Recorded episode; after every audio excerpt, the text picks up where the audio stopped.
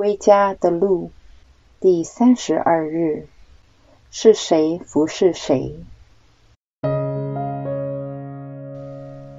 虽然比喻中两兄弟的性格很不同，而他们各自选择了两条不一样的路，但他们两人其实有很多相似的地方。在小儿子沉醉于享乐。并深陷于种种邪恶的淫癖之际，大儿子则牢牢地紧握着个人地位和成就，并固执于循规蹈矩。两者都活在奴役当中。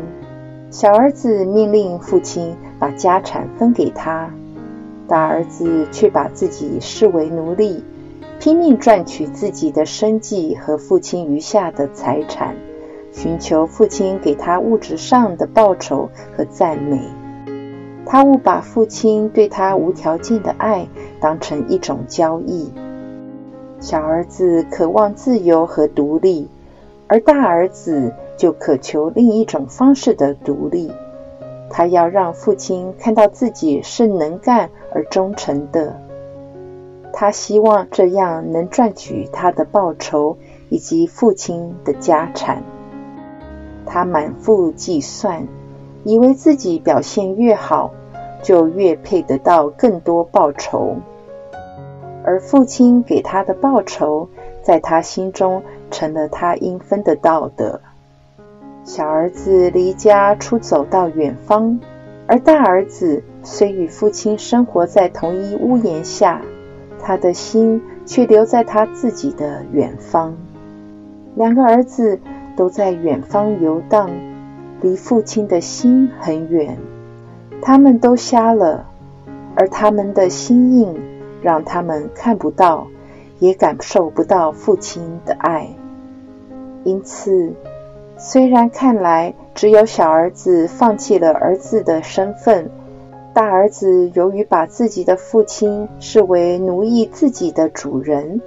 其实也放弃了自己儿子的身份，就像小儿子给一个当地的居民打工，被打发去放猪；大儿子也为他自己虚构出来的奴隶主人，也就是他父亲打工。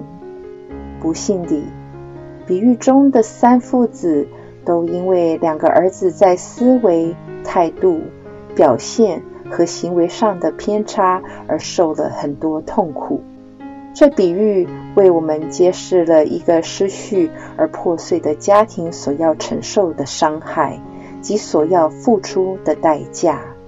父亲是最大的受害者，他实际上同时失去了两个儿子，而他却在尝试调解两兄弟的纷争。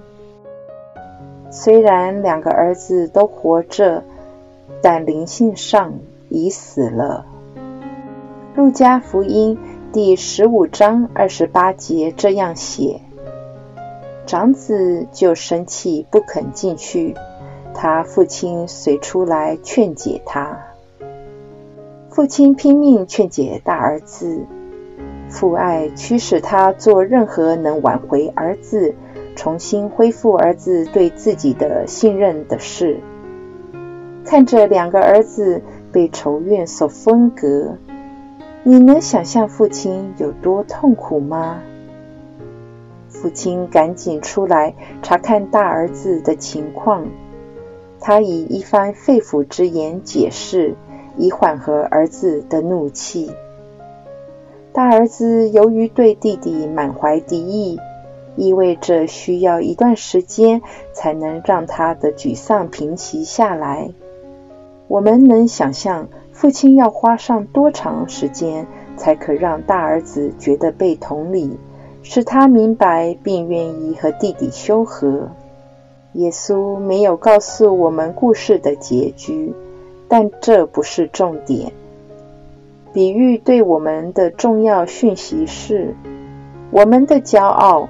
不只为我们自己带来麻烦，更为天父制造难以收拾的残局。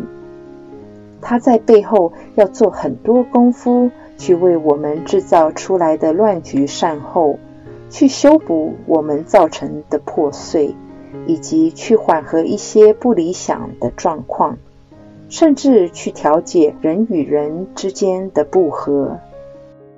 这一切混乱，都是因为我们滥用天主所赐的自由而直接造成的。当我们天真的相信一切都在自己掌握之中的时候，其实一切都是天主在背后施展他的大能。换言之，我们仿佛把天主当成我们的仆人一样。要他帮助我们处理我们生命中无法处理的事。我们能否开始感激这位不让任何事情使我们与他的爱相隔绝的天主？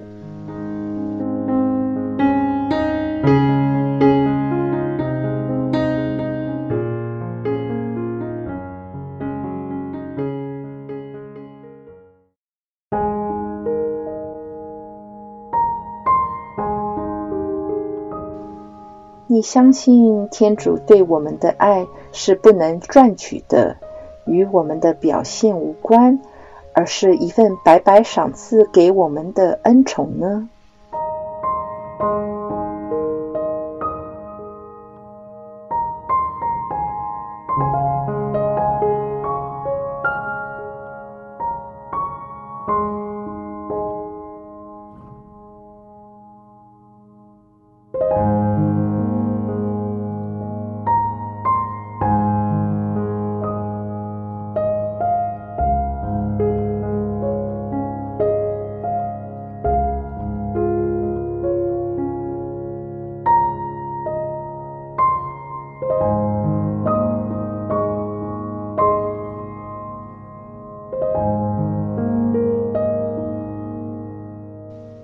如果有人得罪了你，你可否采纳比喻中父亲的方法，而非大儿子的方法来对待得罪你的人呢？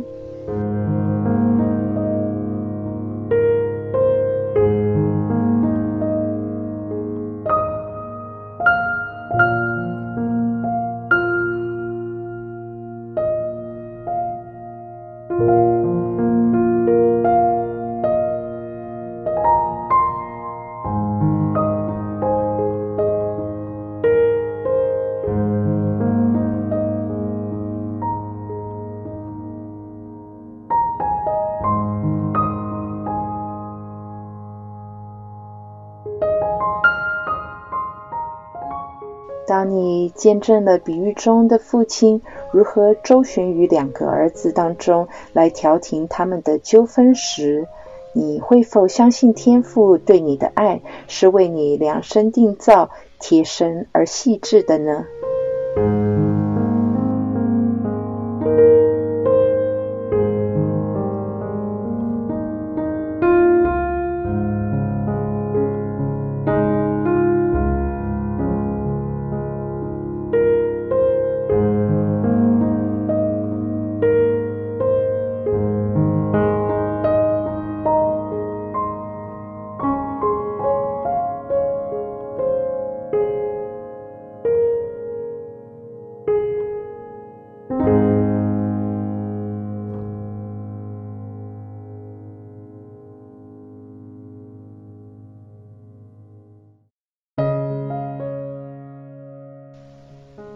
亲爱的阿爸父，荡子比喻中的父亲提醒我，没有什么可以使我与你的爱相隔绝。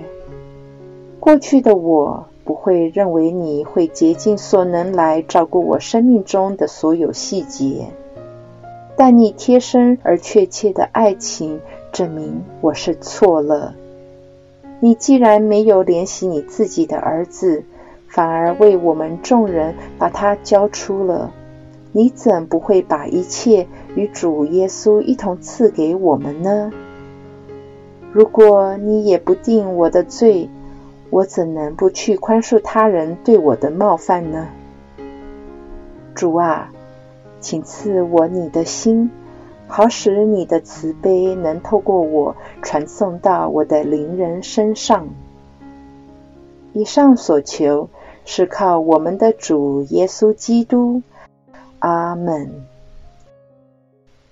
愿光荣归于父、及子、及圣神。